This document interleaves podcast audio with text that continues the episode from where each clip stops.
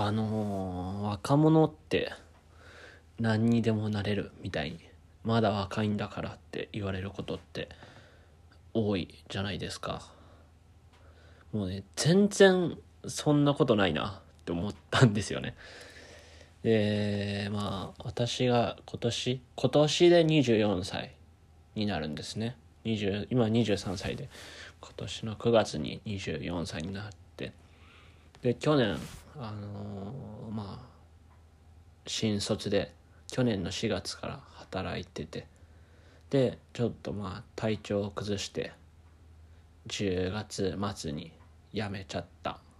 という感じなんですけどでまあなんかその体調崩してた時とかその前働きながら趣味でいろんなことをしてた時とかにやっぱこう何かになろうと思ってた。何かになろうと思ってた。まあ音楽をやってたりなんか物作ったりするのが好きで会社に行きながらそういうのをしてたんですけどなんかこうめちゃくちゃ気負ってやってたなと思って。でなんか今は実家に帰ってきてフリーターをしていましてでまあ趣味でちょこちょこいろんなものを作ったりしてるんですけどなんかあん結構やっぱ何かを真面目にやってるっていう話をすると周りの人にこう若いんだから大丈夫だよとかもっと頑張ってみたいに言われるというかなんか若いなんか悩んでるみたいな話をすると絶対まあまだ若いんだからって言われるんですけどやっぱリアルタイムでその若さを体感することができなくてだからなんかその言葉に踊らされたくないなというのをすごい思いましたね。なんか多分若いんだから何でもできるっていうのは今後分かってくることであって今は分かることではないんだよなっていうのをすごい感じてなんか今このまあフリーターになりまして落ち着いてこうめちゃくちゃ今落ち着いてるんですけど生活が落ち着いてやっと分かったのはなんか何にでもなれるっていうのはすごくこう幻想でそれが分かった上でやってること？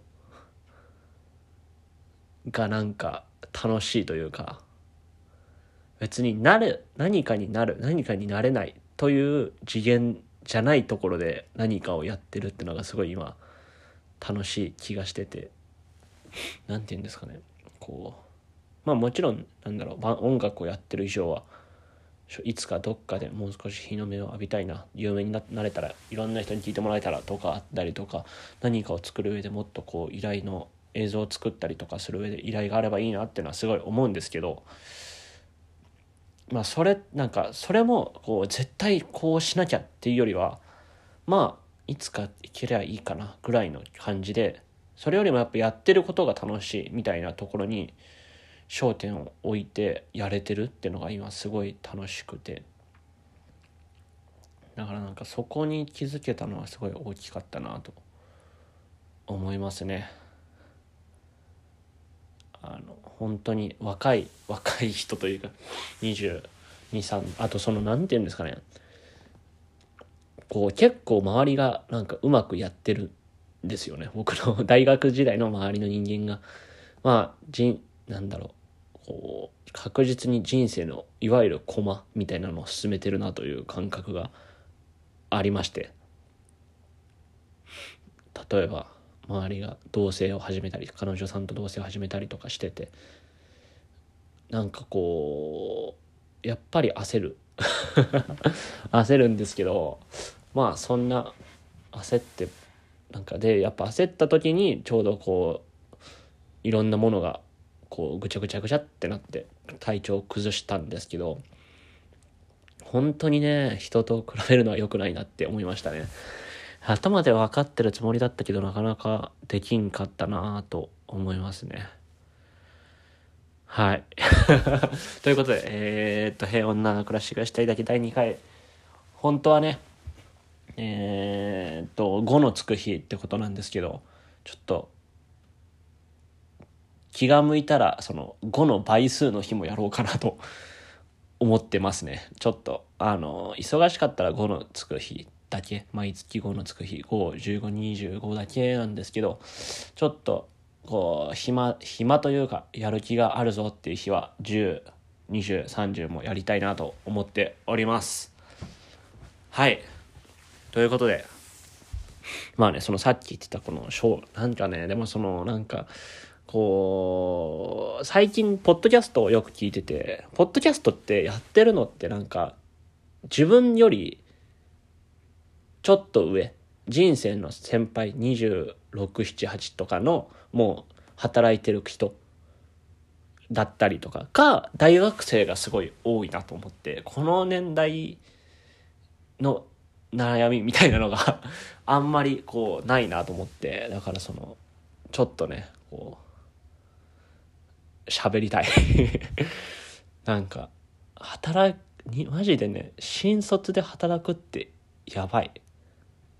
なんか自分はちっちゃい会社だったんでこうまあ上も同期も1人しかいなかったりとかして。でコロナっていうのもあってなんかあんまり先輩ともご飯とか行ったりもできずみんな仕事終わったら比較的すぐ帰るみたいな状況ででなんか一人でうんうんうなりながら働いてで夜平日の夜に名古屋の方とかにあのバンドの練習しに行ってみたいな生活をしてたので本当にこう体調まあそれは崩すよねって感じだったんですけどなんかみんなどう働いてんだろうな。なんかその時にすごいみんなどうやってんのっていうのをすごい思ったし逆に自分はめちゃくちゃ生きるのが下手なんだなっていうのをすごい思ったな。なんか全然うん、なんか本当に目の前のことをやるので精一杯なのに目の前のこともできなかったみたいな状態でやばかったな。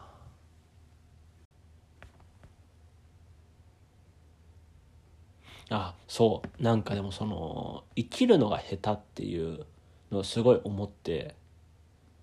なんかねその自分ってこんなにうまく生きていけないんだっていうのをすごい思いましたね。か大学とかまあ高校とかでそれなりにそつなくこなしてきちゃったタイプの人間だったのでまあ真面目それなりに真面目にやってたし。なんででそこで初めて実家も出てで会社も行き出してみたいな状態になった時に本当に何もできんなって思ったしなんかこう自分の何ていうんですか気持ちのやりどころわやばい今日もうダメだもう全然ダメだったわみたいな日とかの時になんかどどこにどう処理して次の日に持ちく次の日に行けばいいのかっていうのが全然分かんなかったなっていうのをすごい思いましたね。なんかこう自分のやり気持ちのやりくりができなかったというか。そう。でまあ本当にやっぱ今になって本当に落ち着いてきてこうなんかどのまあもちろんそれこそさっき言ったポッドキャストとか聞いてて上の世代になっても悩むんだなっていうのはすごい分かったしど一生悩むんだろうなというの分かったんできてでじゃあ自分のこの今23歳今年24歳って年の時にどうすんのってなった時になんかやっぱりなんかまだ好きなことをしたいしなんか好きなことまあなんかまあ多分本当はあのなんだろう働いてちゃんと正社員として働いて結婚してみたいなルートが一般的な気はしてるんですけど、まあ、今の時代一般的とかはないんですけどなんかそうじゃなくてもうちょい自分のやりたいことと向き合ったりとかしてなんかそのために今またすぐ働かずにフリーターでやってるっていうのもなんか自分としての選択肢としてこう選択肢の中の一個の道として自分が選んだんだぞって今は言えるしまだまだやりたいことはあるなと思っておりますしその一つがこのポッドキャストかなと思っております。はい。まあそうですね。なんで23歳とか24歳とかなんかフレッシュとか若いとかまだまだ何でもできるじゃんって言われるけどそんなのは幻想だぞというお話でした。まあねその幻想をなくした上でこうゆっくり行きましょうや好きなことやりましょうやっていう感じです。はい。じゃあまた今日も、えっと、薄い感想のコーナーということで。ちょっとねじゃあそのさっき言ってた、まあ、僕のよく聞いてるポッドキャストで紹介してたアニメをで、え、っと本当に自分が限界だった時かなり精神が。にもうそれあの会社を早く早退して帰りに本屋さん行ってなんかその本読んで泣きな泣いたりした本なんですけど「あの異国日記」という漫画ですね。違う国えっ、ー、と違うじゃない異なる国の日記って書くんですけどあの漫画でまあえっ、と漫画家？何歳だっけな？ちょっと40歳ぐらい30歳40歳ぐらいの女性の漫画家さんと,、えーと、その姉の子供が一緒に住み始める話でなんか姉の、えー、だから小説家の姉の娘さんですね。姉の娘さんの2人暮らしをが始まる話でなんかこう本当にどんどんずっとひたすら自分と向き合って自分と考えてどう生きてきた、えー、自分のまあって何自分のダメなとこも分かった上ででもその自分と向き合って生きてきたっていうその小説家の方とまだそこまでやっぱ分かっていないというか天真爛漫で明るくてあっけらかんとしてる中学生のその姉の娘とがこう一緒に住むことで少しずつお互いを理解してしかもそのなんか、まあ、血のつながりがあるとかじゃなくてちゃんと一人の大人一人の大人と子供でもなくてあのちゃんと一人の人間として向き合ってる姿がすごい好きであとはその小説家の方の言葉がすごく好きであの本当にいつも救われてました。はいということでえー、っと薄い感想のコーナーでした。はい。なんか今日ダメだね。思この前よりうまく喋れてない気がしますが、そんな感じで終わります。えー、っと、それじゃあまた皆さん、あの、健康でいてください。ありがとうございました。